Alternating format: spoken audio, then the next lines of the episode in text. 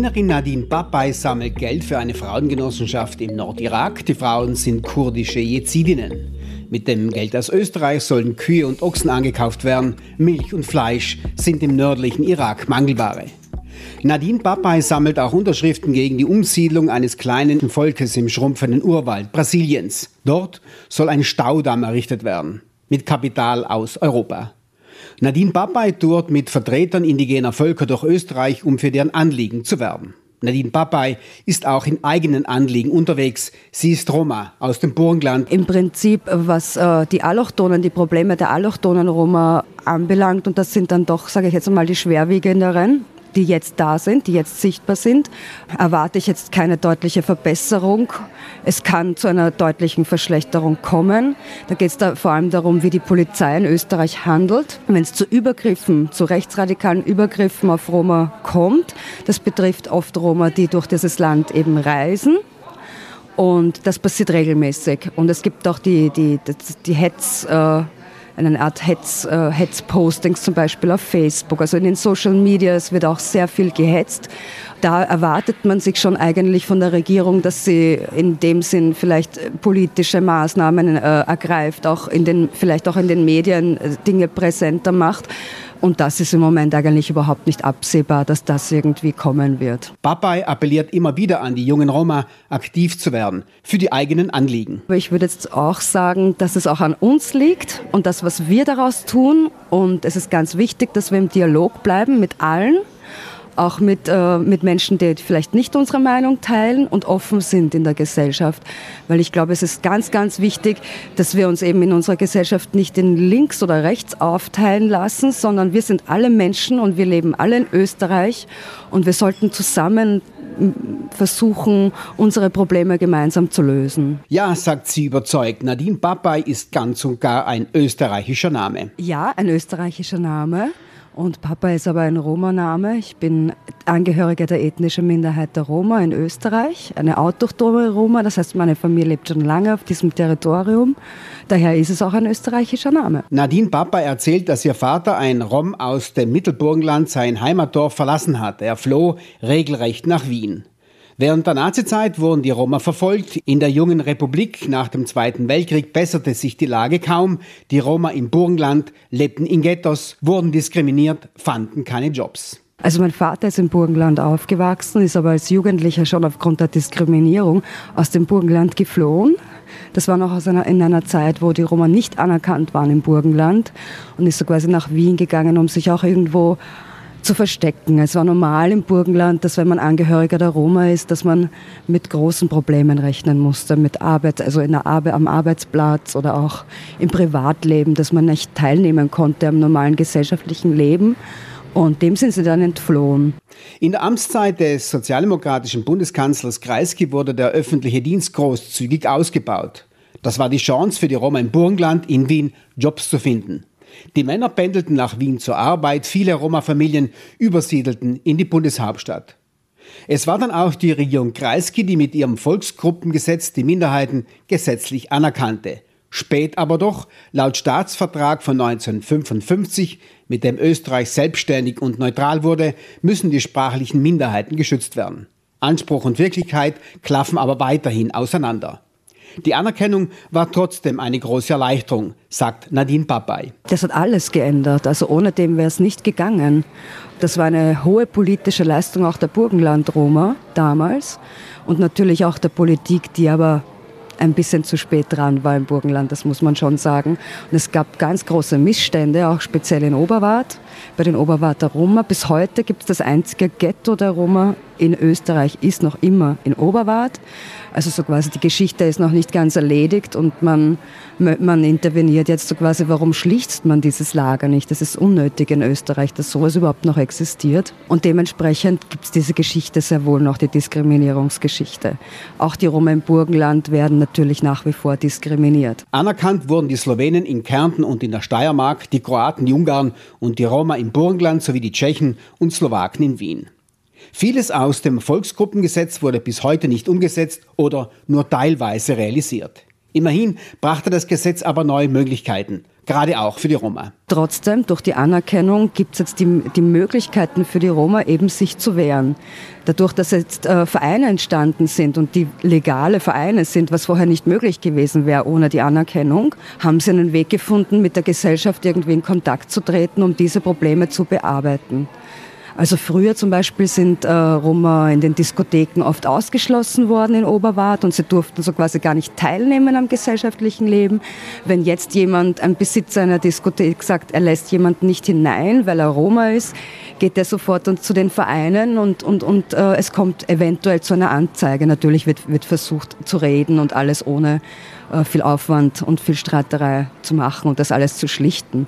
Aber trotzdem gibt es jetzt einen Weg, so quasi sich da zu wehren und es ist dann wirklich auch sichtbar gewesen, dass das zurückgeht. Also heute gibt es keinen Diskothekenbesitzer mehr, der das tut definitiv so wie früher. 1995 zündete Franz Fuchs in einer Roma-Siedlung im Burgenland eine Rohrbombe. Vier junge Roma wurden dabei getötet. Damals entdeckte Österreich die eigenen Roma, die in der Nazizeit in die KZs deportiert und ermordet wurden, die in der neuen Republik trotzdem ausgegrenzt wurden und werden. Der Anschlag bewegte die Politik, das schlechte österreichische Gewissen regte sich zugunsten der vergessenen und verdrängten österreichischen Roma. Es ist ein bisschen schwierig, weil die Arbeitsmarktsituation im Burgenland eine ganz spezielle ist.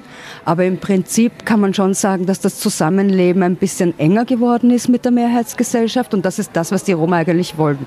Also die Roma haben das Problem im Burgenland gehabt, eben das ausgegrenzt Leben, nicht teilhaben können an allen möglichen gesellschaftlichen Bereichen.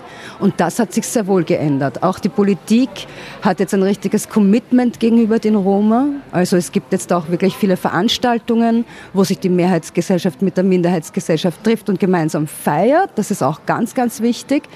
Es, natürlich gibt es noch Vorbehalte der, gegen die Gruppe und so weiter. Aber das, wird nun, das ist in einem größeren Diskurs jetzt möglich. Also es ist nicht mehr so versteckt und, äh, und man kann eben darüber nicht mehr sprechen oder es ist irgendwie, man weiß nicht, wie man sich wehrt oder man hat Angst sondern man kann äh, damit jetzt viel äh, offener umgehen und, äh, und in, immer in einen, einen, Diskurs treten, sei es politisch, gesellschaftlich. Man kann sich selber auch engagieren in Vereinen, um etwas zu verändern. Das war vorher alles nicht möglich ohne die Anerkennung. Vor der sozialen Ausgrenzung im Burgenland flüchtete der Vater von Nadine Babay nach Wien. Ja, er flüchtete regelrecht, betont sie. In Wien, obwohl in der Anonymität der Großstadt lebend, verleugnete Nadines Vater seine Roma-Identität. Leider Gottes war es dann auch wirklich so, dass äh, man geleugnet hat, dass man dann Roma ist uns dann auch als Kinder so erzogen hatte, dass man das eher nicht preisgeben sollte. Und das war dann für mich wirklich in meiner Entwicklung ein ganz, äh, ganz ausschlaggebend, dass ich mich dann dagegen entschieden habe, als Erwachsene aber erst, das reflektiert habe und dann öffentlich zu meiner Roma-Identität gestanden bin, was mir in meiner Familie nicht unbedingt was nicht unbedingt positiv war, weil die eigentlich durch die Diskriminierung sehr Angst hatten. Aber ich kann sagen, dass es für mich in meiner Identität sehr wichtig war und ich habe auch äh, in meinem beruflichen Leben sehr viele Vorteile deswegen gehabt. Die Babai-Familie hütete sich, sich mit anderen Roma zu treffen. Nadine wurde untersagt, Freundschaft zu Roma-Jugendlichen zu pflegen. Das war ganz subtil. Also wir wussten immer, dass wir Roma sind, nur wir durften das niemandem sagen.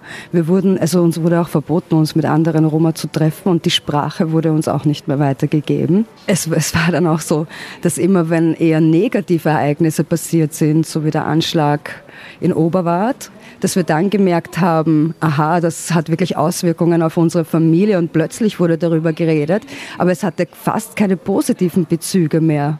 Und das war dann auch wirklich der Grund, warum ich Aktivistin geworden bin, damit ich wieder diese positiven Bezüge zu meiner Kultur auch habe. Weil die, haben, die so quasi haben uns komplett gefehlt in dem versteckten Dasein als Roma. Warum fürchtete sich nun Nadines Vater vor einem offenen Bekenntnis zur eigenen Identität? Ich habe äh, mehr Zeit mit Roma verbracht. Ich habe dann gemerkt, dass ich eigentlich, äh, dass mir das sehr gefehlt hat, ohne dass, weil ich kannte das nicht. Deswegen konnte ich das nicht identifizieren. Aber im Prinzip äh, war das schon so, dass wir uns an, also ich habe auch eine Schwester und wir, und wir waren da in derselben Situation und wir haben schon immer uns anders gefühlt. Und wir wussten eigentlich gar nicht genau warum. Und ab dem Moment, wo ich dann mehr mit der Community Zeit verbracht habe, da habe ich mir das einfach besser erklären können. Und das war dann für mich eigentlich der Weg, positiv mit einer Diskriminierungsgeschichte umzugehen und so quasi für meine Identität irgendwie total ausschlaggebend, dass ich eben auch, äh, wenn, wenn ich diskriminiert werde, mich äh, dementsprechend auch wehren kann, auch das Selbstbewusstsein habe, mich zu wehren. Während ihres Studiums besuchte Nadine Babay immer wieder ihre Verwandten im Burgenland. Ihr Onkel erzählte, wie lange vor der Nazizeit in 120 Dörfern 8000 Roma im Burgenland lebten, abseits der Ungarn und Kroaten in abgelegenen Landstrichen. Er, der Onkel, erzählte auch darüber, dass die Roma von Behörden und Polizei verfolgt und drangsaliert wurden. In der Nazizeit wurden die alteingesessenen österreichischen Roma auch Opfer der Vernichtungspolitik des Dritten Reichs. Nur wenige überlebten die Nazizeit. Diese Geschichte machte aus der Studentin Nadine Babay eine Roma-Aktivistin. Sie forderte junge Roma auf, zur Schule zu gehen, sich ausbilden zu lassen, zu kämpfen, um in der österreichischen Gesellschaft den eigenen Platz zu finden. Fürs Leben, nicht nur fürs Überleben. Deshalb braucht es Roma-Aktivisten. Ich habe mich für Roma-Rechte eingesetzt, äh, auf nationaler, aber auch auf internationaler Ebene.